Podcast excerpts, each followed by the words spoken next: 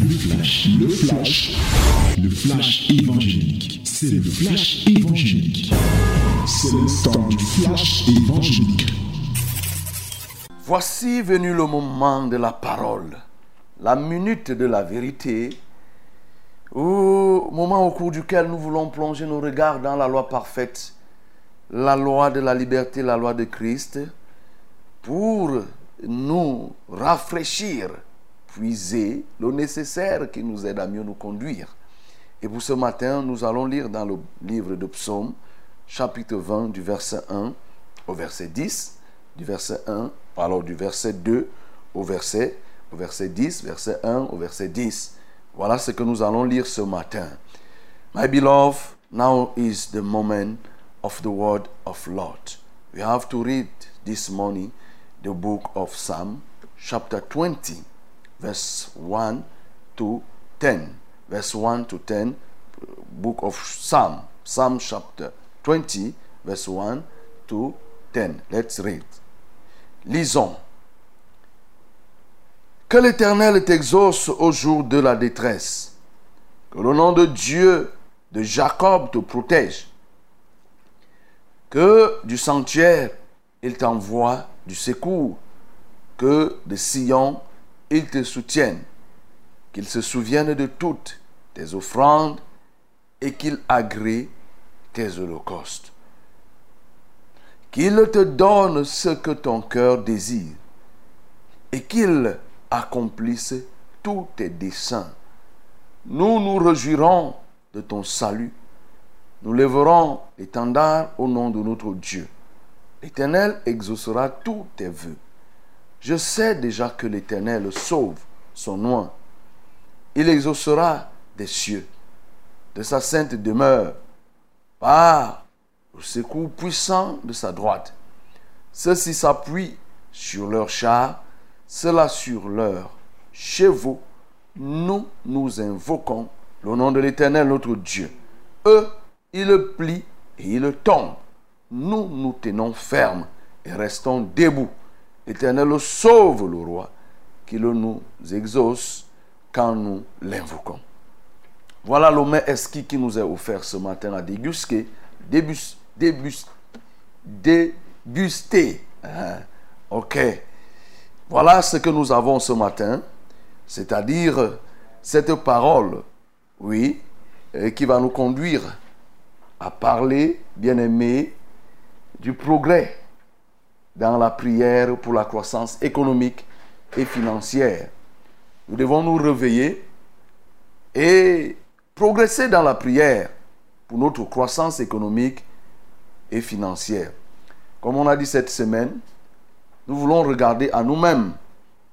D'habitude, nous prions pour les autres ou de manière générale, mais cette fois-ci, il faut que nous prions. Chacun regarde à soi-même pour pouvoir expérimenter de nouvelles choses avec Dieu, parce que notre Seigneur est autant pour nous que pour les autres.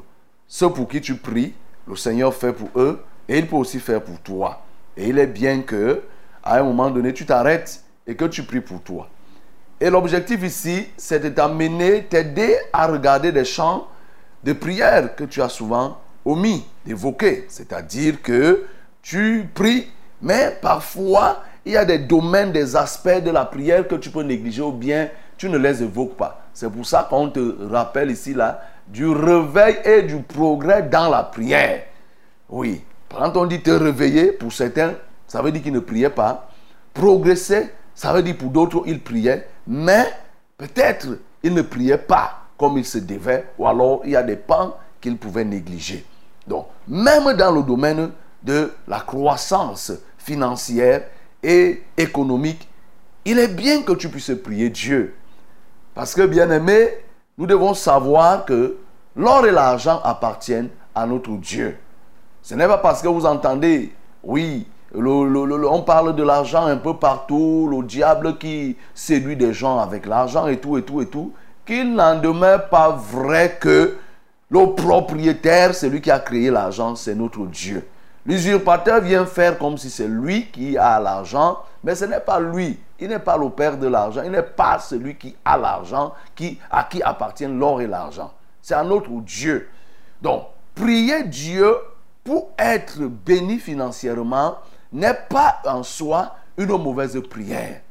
Je reprends. Prier Dieu pour être béni financièrement n'est pas une mauvaise prière en soi.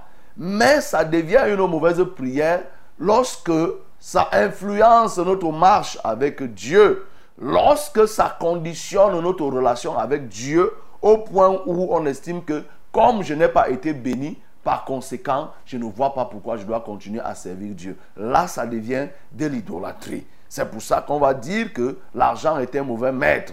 Oui, nous, devons nous contenter de ce que nous avons. Parce que si on ne se contente pas, ça devient difficile. Mais ce n'est pas pour autant que tu ne dois pas prier. Parce qu'il est bien de progresser financièrement et économiquement. Et pour les enfants de Dieu aussi, cela est d'autant possible. Car nous avons vu ici la Salomon, on nous, nous avons lu dans le livre de 1 roi chapitre 3, nous avons vu que Dieu a béni Salomon et il a dit que personne d'autre ne sera autant riche que Salomon. Donc nous comprenons que Dieu n'a même pas de problème à bénir une personne sur le plan matériel, sur le plan économique. Mais le diable est venu pour séduire les gens au point de faire comprendre aux hommes que si tu t'engages par exemple à servir Dieu, tu ne peux pas avoir la bénédiction financière. Il fait croire aux gens que pour être béni financièrement, il faut absolument se retourner vers lui. Et vous savez, le diable a eu à tenter Jésus par rapport à cette situation. Dans le livre de Matthieu 4, il est venu dire à Jésus, prosterne-toi et je te donnerai ces royaumes. Prosterne-toi devant moi et je te donnerai ces royaumes. Car ils m'ont été donnés. Il dit que les royaumes lui ont été donnés et que si Jésus se prosterne, il va aussi lui donner. Vous imaginez qui a donné à Satan? Nous n'en sommes pas là. Mais tu dois comprendre que c'est un usurpateur. Et vous savez que quand il a dit ça, c'était suffisant pour que Jésus le chasse. Jésus a dit que tu adoreras l'éternel seul ton Dieu. Et à l'instant, Jésus a dit, retire-toi. Et Satan s'est retiré. Alors nous comprenons que si tu ne fais pas attention, si tu ne m'écoutes pas bien, tu vas toujours rester dans ton ancienne mentalité qui veuille que tu te dises que pour être béni financièrement, il faut tendre la main à Satan. Non, non, tu n'as pas besoin. Le psaume 125, le verset 3 nous dit que l'Éternel veille sur le lot du juste afin qu'il ne tende pas la main à l'iniquité. Donc nous comprenons que notre Dieu est le Dieu qui bénit. Et quand il bénit, il se rassure que la bénédiction qu'il a donnée est en sécurité. Et nous savons qu'il y a beaucoup de versets là à propos. Et ce que nous venons de lire nous amène effectivement à progresser dans la prière. C'est à progresser dans la prière. C'est-à-dire que tu deviennes capable de prier d'une autre façon au point d'atteindre l'exaucement. Le but de la prière, c'est d'être exaucé. Le but de la prière, c'est de causer avec Dieu. Et en filigrane, c'est d'être exaucé. Il y a des prières qui ne visent pas les ossements. Il y a des prières qui visent les ossements. C'est-à-dire tu pries parce que tu, vas, tu attends une réponse de la part de Dieu. Mais il y a des prières où tu le fais parce que tu as envie de causer avec ton Dieu et Dieu veut t'entendre. Et nous venons de lire ce verset, ces versets du psalmiste David, où nous constatons ici que il demande à l'Éternel que l'Éternel t'exauce au jour de la détresse, que le nom de Dieu de Jacob te protège, que du sentier il t'envoie du secours, que de Sion il te soutienne, qu'il se souvienne de toutes tes offrandes et qu'il agrée tes holocaustes. Je m'arrête là, mon bien-aimé. Parce qu'il est question de progresser dans la prière. Il est question de se réveiller dans la prière pour la croissance financière et économique. Progresser dans la prière. Se réveiller. Alors, s'agissant du progrès, de manière générale, comment est-ce que toi tu pries lorsque tu veux une croissance, une bénédiction financière? Seigneur, donne-moi ceci. Seigneur, donne-moi, j'ai besoin de ceci, j'ai besoin de cela. Oh Dieu, regarde mon activité, bénis mon activité. Oh, bénis ceci, parce que tu vois que je n'ai pas pu payer le loyer, je n'ai pas pu faire ceci, je n'ai pas fait ceci. Vous voyez? C'est comme ça que de manière générale, plusieurs prient. Mais maintenant, quand on dit qu'il faut que tu pries pour que tu progresses, c'est qu'il faut que Dieu te donne quoi? Des nouveaux arguments, une nouvelle formulation, que tu sois plus sage et plus intelligent lorsque tu te mettras à prier Dieu. Parce que, bien aimé, prier Dieu n'est pas bavarder devant Dieu. Prier Dieu ne veut pas dire aller bavarder, parce que bavarder, c'est dire des choses inutiles qui n'ont pas d'influence, qui n'ont pas d'impact dans ce qu'on cherche. Alors que quand on dit prier Dieu, causer avec Dieu, s'adresser à Dieu de manière intelligente. Souvenons-nous de la, prière de Salomon. Salomon a demandé quelque chose et cela plut à l'éternel. L'objectif quand tu pries, que tu demandes quelque chose à Dieu, il faut que tu plaises à Dieu dans ta requête et dans ta demande. C'est très important. Il faut même que lorsque tu l'adores, ton adoration plaise à Dieu. Noé a donné une adoration et ça a plu à Dieu. Donc, il ne faut pas que tu ailles prier Dieu en bavardant et tout, et tout, et tout, et tout. Ici, nous voyons l'argument que David évoque. Le souvenir, souviens-toi de tes offrandes. Qu'il se souvienne de toutes tes offrandes et qu'il agrée tes holocaustes. Qu'il se souvienne. Bien-aimé, laisse-moi te parler un seul instant des souvenirs lorsqu'on prie Dieu. De susciter le souvenir de Dieu. Alors que nous savons que notre Dieu est un Dieu qui n'oublie rien. Notre Dieu n'oublie rien. Mais ici, on est en train de dire qu'il faut susciter le souvenir de Dieu. Quand nous lisons dans le livre de Néhémie, vous allez vous en rendre compte que chaque fois, Néhémie ne faisait que dire à Dieu, souviens-toi, ô Seigneur, que c'est nous qui avons reconstruit. Souviens-toi que nous avons fait ceci. Mais ce n'est pas pour dire que Dieu oublie. Mais c'est juste des arguments qu'on met sous la balance devant Dieu, sur la table de Dieu, au moment où Dieu doit décider. Qu'est-ce que toi tu mets devant Dieu pour qu'il décide de te faire progresser, de te bénir financièrement? C'est là que tu dois progresser désormais dans ta prière. C'est-à-dire que quand tu iras prier Dieu pour qu'il te bénisse, qu'il te donne l'argent, quel est l'argument que tu vas mettre? Alors si toi tu vas prier Dieu, Seigneur, donne-moi l'argent pour que j'achète les chaussures. Et si Dieu te dit que celui qui n'a donc pas de pied, il fait comment? Tu vois, tu vois que tu n'as plus d'argument ça devient léger un tel argument. Il faut que tu aies des arguments qui vont pousser Dieu à se déterminer à dire que, mais voilà, celui-ci, il a réellement besoin de l'argent. Voilà, celui-ci, il a réellement besoin de progresser financièrement. Et donc, l'argument ici qui est évoqué, c'est le souvenir. Il dit, souviens qu'il se souvienne de toutes ses offrandes et qu'il agrée tes holocaustes. Oui, bien-aimé, lorsque nous faisons des choses à Dieu, il ne faut pas oublier ce que tu fais en bien pour Dieu. Écoute-moi très bien. Lorsque tu fais des choses pour Dieu, tu travailles pour Dieu, toi-même n'oublie pas, et tu as la possibilité de rappeler cela à Dieu pour dire Seigneur, souviens-toi que voilà ce que je fais pour toi. Seigneur, souviens-toi que voilà ce que j'ai fait pour ton temple. Souviens-toi que l'argent que tu m'as donné, à telle date, j'avais participé à l'achat des instruments. Seigneur, souviens-toi que le temple qui existe là-bas, j'avais donné l'argent comme ça. J'avais emprunté l'argent pour que ce temple soit construit. Ma part que j'ai donnée, j'ai emprunté. Souviens-toi, Seigneur, combien financièrement je me suis toujours sacrifié pour que ton œuvre soit rayonnante? Souviens-toi, Seigneur, du sacrifice que je mets financièrement pour me rendre à l'église. Tu sais que je n'ai pas l'argent. Voilà ce que je fais pour aller à l'église. Comment je me bats? À ce moment, Seigneur, je veux que tu me donnes de progresser financièrement, que mon activité évolue, que mon activité soit relevée. Car tu vois qu'en l'état actuel, le piétinement de mon activité ne me permet pas d'apporter toute la libéralité nécessaire, toutes les actions de grâce dans ton assemblée. Voilà, frère, des arguments, mon bien-aimé, que tu viens d'utiliser, qui touchent Dieu, qui vont plaire à Dieu, parce que Dieu trouvera son compte dans ce que tu lui demandes. Écoute-moi très bien, bien-aimé. Dieu ne fait pas toujours parce que tu lui demandes. Dieu fait parce que dans ce que tu lui demandes, il trouve son compte. Quand tu demandes quelque chose à Dieu, Dieu se pose la question, qu'est-ce que moi je gagne dans ça? Et donc, si je te donne, qu'est-ce que moi j'ai en retour? Qu'est-ce que je peux gagner dans ce que je suis en train de donner? Est-ce que Dieu va te donner pour te perdre? Non. Dieu doit gagner au moment où il te donne. Et tu vois que quand tu développes de tels arguments, alors Dieu voit que celui-là, effectivement, il comprend ce qu'il est en train de faire. Alors Dieu se retrouve en train d'agir. C'est pourquoi il dit ici là que qu'il se souvienne de toutes tes offrandes.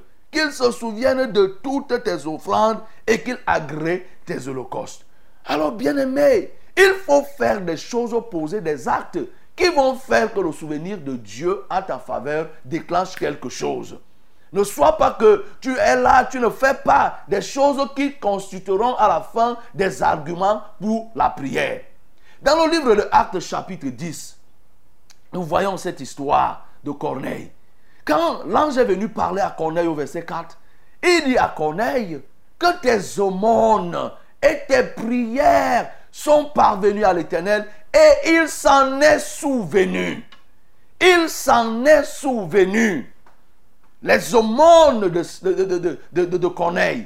Et ses prières sont arrivées aux yeux de Dieu. Dieu a vu. Et comment Dieu va le récompenser? Il va le récompenser par le baptême du Saint-Esprit. Alors qu'en ce temps, les païens, oui, qui, lui qui était italien, était quasiment exclu. C'est-à-dire les non-juifs étaient exclus du Saint-Esprit. Et Dieu va faire que, et à partir de lui, les apôtres vont comprendre qu'en réalité, le message de Jésus, c'est que toute la terre soit couverte de la parole et du Saint-Esprit. Est-ce que tu vois ça, mon bien-aimé? Dieu s'est souvenu de quoi? De tes prières, de tes aumônes. Et de il s'est souvenu de quoi? De ses prières, de ses aumônes, et il a libéré le Saint-Esprit. Donc il faut faire des choses, bien-aimé, qui au moment où tu pars pour prier, que tu puisses présenter ça comme des arguments. Oui, que tu présentes comme des arguments. C'est pourquoi dans Proverbe chapitre 11, au verset, au verset 25, il dit que l'âme bien, bienfaisante sera rassasiée. L'âme bienfaisante sera rassasiée. Celui qui arrose sera arrosé.